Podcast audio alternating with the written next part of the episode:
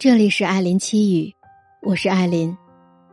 今天我想和你聊聊林生斌事件，聊的方式可能跟你在网上看到的不一样。我们不骂，也不祝福，不愤怒，也不失望，因为它就是复杂人性的真实写照。我们理性的聊一聊人性这个话题，也希望你能够耐心的听完。如果你还不知道这件事情。那么，先一句话概括一下核心信息：林生斌在微博上宣布，已经再婚，育有一女，他终于又回来了。发微博的时间是六月三十号，大部分人看到的时候是七月一日，一个绝对不可能上热搜的日子。但是从传播学分析，越应该爆发的，你试图不让它爆发，其实就是在为它蓄力，它最终还是会爆发的。他最终会爆发的越大。林生斌开头一句，思虑再三，还是想把这份喜悦和大家分享。后半句是虚的，如果他认为分享出来以后，大家都会当做喜悦，他不会等孩子出生之后再分享。思虑再三是写实的，他已经做好了挨骂的准备，只不过他可能没想到是如此的猛烈和近乎一边倒。现在的评论区他已经关了，但是转发语可见。我估计林生斌身边比较近的朋友、工作人员不会像网友那么愤慨，原因很简单：林先生有了新的恋人，又有了宝宝，这些事他们自然是一直知道的，但是网友们不知道。有网友说：“其实不一定要告诉所有人，毕竟生活是自己的。”这个说法是错误的。他一定要公开告诉大家，而且应该是第一时间告诉。这一点尤其关键，为什么呢？因为林先生本来就不是公众人物，是一个大家都不认识的人。但是现在有几百万粉丝关注，就是因为那场事件。人们过来关注林先生，是为了关心他、安慰他。希望他不要那么难过。这时候的林先生已经是一个公众人物了，而这个公众人物身上有个非常重要的标签，就是失去了孩子和妻子，这也是一个关键点。所以，是否找新的恋人、生新的孩子，也是林先生作为一个公众人物最重要的事件。结果，最重要的事情，作为公众人物，他没有公开。选择了隐瞒。舆论世界里，大家一定要记得，公众人物和普通人物是不一样的。我们关注一个普通人，是因为他是你的同学、朋友、亲戚；我们关注一个公众人物，是人设，是他的故事，是他代表的一种情感。人设比较重要的是一致，不一致了，就叫人设崩塌。举个例子来说，一个科学家，他做的贡献很大。有一天你发现他戴名表，开豪车，是不是可以接受呢？当然可以，明星都能戴名表、开豪车，科学家更值得。但是可不可以，得看他之前的人设。如果他之前主动力的人设是艰苦朴素的科学家人设，他就不可以开豪车。如果他之前主动力的人设是科学才子，桀骜不驯，喜欢名表豪车，那就没有问题了。这时人们还会说，这是我见过的最帅最酷的科学家。这个人设不是观众给你扣上的，任何一个公众人物的人设，都是自己宣传自己、呈现自己、释放信息、表达思想的总和。也就是他自己立的人设。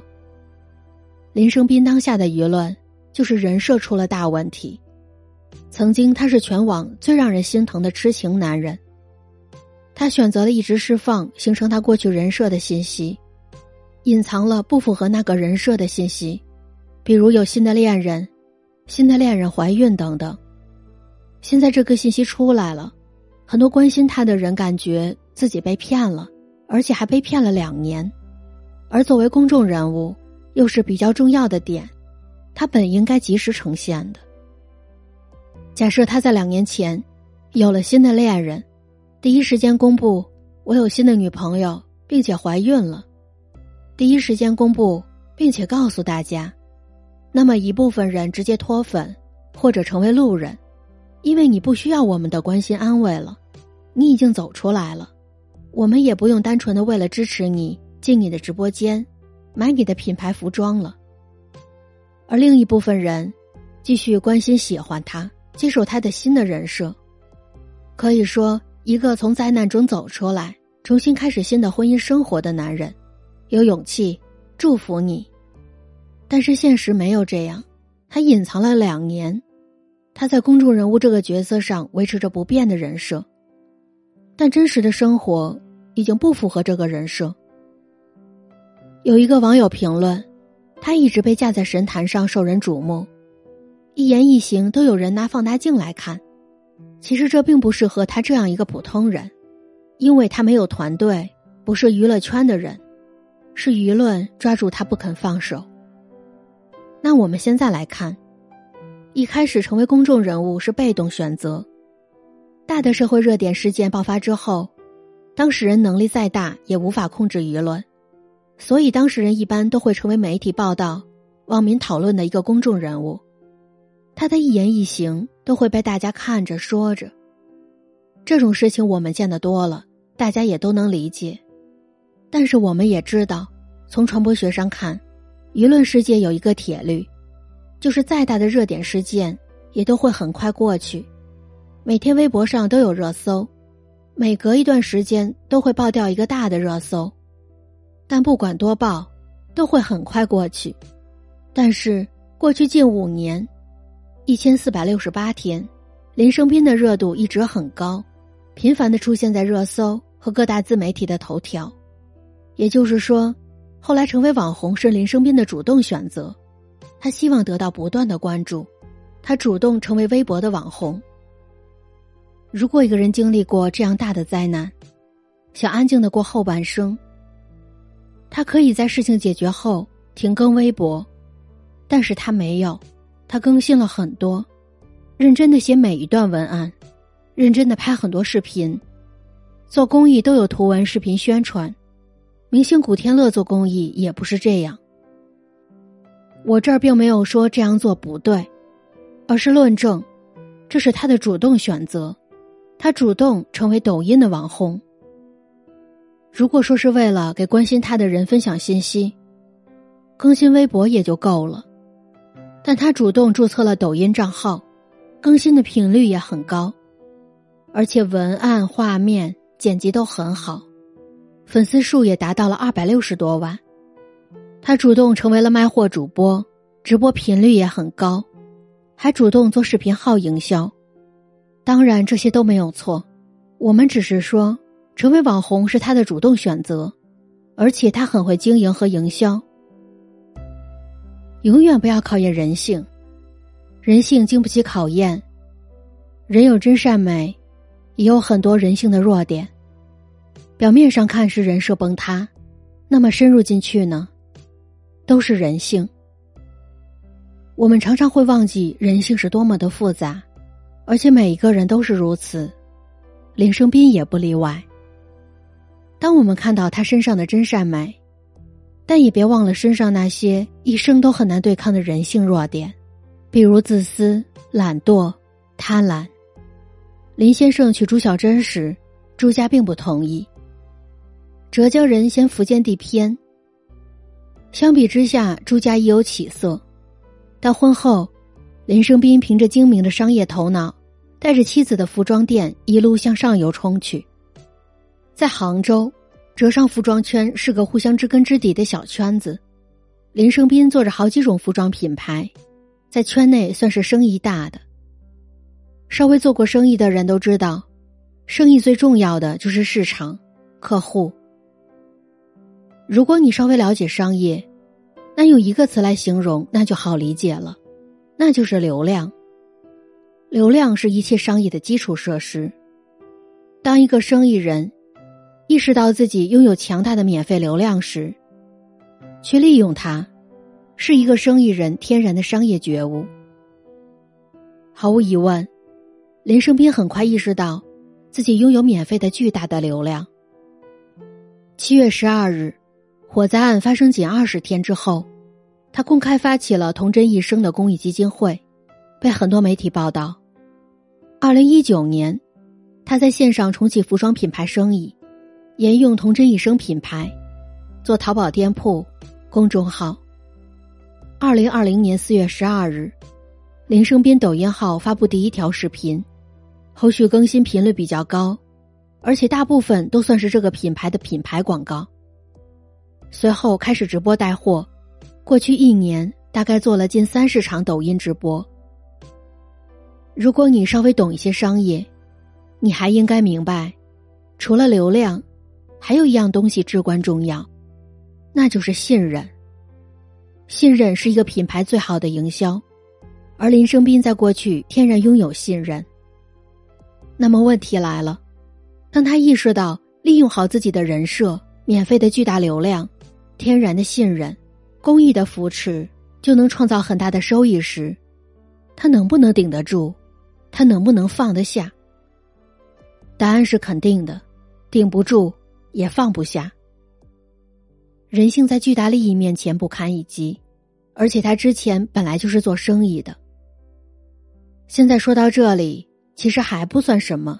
因为靠这些赚钱没什么，赚钱本身也是天经地义的。但问题来了，他曾经是做生意的，后面主动选择了成网红，做抖音、开视频号、做带货主播。如果你也做过这些，你应该知道人设的重要性。如果人设没了，后面的也就没了，免费的优质流量没了，信任没了。公益显得就不纯粹了。说到这里，问题一下就清晰了：为什么他瞒这么久呢？为什么他不一开始就公布新的恋情呢？为什么他怀了新的宝宝不马上公开呢？答案是显而易见的：都公开了，人设没了，一切都没了。但是他需要这些，他不能一直藏着掖着。孩子都生出来了，孩子也在一天天长大，这些终究瞒不住的，最终选择在七一前公开了。不过从另一个角度来看，最初的林生斌确实需要大家的关心和安慰，但是后来，他早就不需要你们帮助他走出来了，因为他早就走出来了，钱他一直也不缺，生活也不困难。当他可以一条条的拍精致的抖音视频，把淘宝越做越大，一年做近三十场直播，成为带货主播时，你认为他还没走出来吗？我没有说做抖音、直播带货不对，我是想说，所有的一切都说明他早就走出来了。你想，一个沉浸在巨大悲痛中的人，一个没有走出来的人。怎么会有心思做这个呢？而且还能做得风生水起吗？答案肯定是不会的。不管他有没有新的恋情和新的宝宝，他早就走出来了，而且成为一个很厉害的生意人，早就不需要大家的关心和抚慰了。人性是极其复杂的，还是那句话，我们既不要愤怒，也不要失望，不去辱骂，也不祝福。因为这就是复杂的人性。网上有很多人的观点，说活着的人总要开始新的生活，而不是永远活在过去。他再婚了，真好。我想天堂的四个人也不希望他一直孤苦下去。骂他的人怎么回事？经过灾难的人就不配拥有幸福吗？所有的这些观点都没有什么问题，我们都能够同意。但是我们所讨论的，不是这一点。这里是艾琳七语，我是艾琳，Allen。作为女性，一定要对自己好一点，也请你不要高估人性，对你自己好点。我们曾经释放的善意，无关利益，而是我们心中未曾泯灭的良知。我的新专辑《艾琳说法》已全新上线，我在那里期待着你来收听。在民法典中，让你更进一步了解婚恋，为感情增加一份理性，从婚姻法里获取婚姻的智慧，解读情感。最后，我想说，我的节目已经正式独家入驻了喜马拉雅，只要你在你的手机 APP 里面搜索喜马拉雅，然后再在里面搜索“艾琳七语”。或者艾琳，你就能收听到我以前的节目和我之后的更新了。希望我的节目让你有所启迪，不畏将来，不念过往，让我们一起品味情感，解读情感，增长智慧。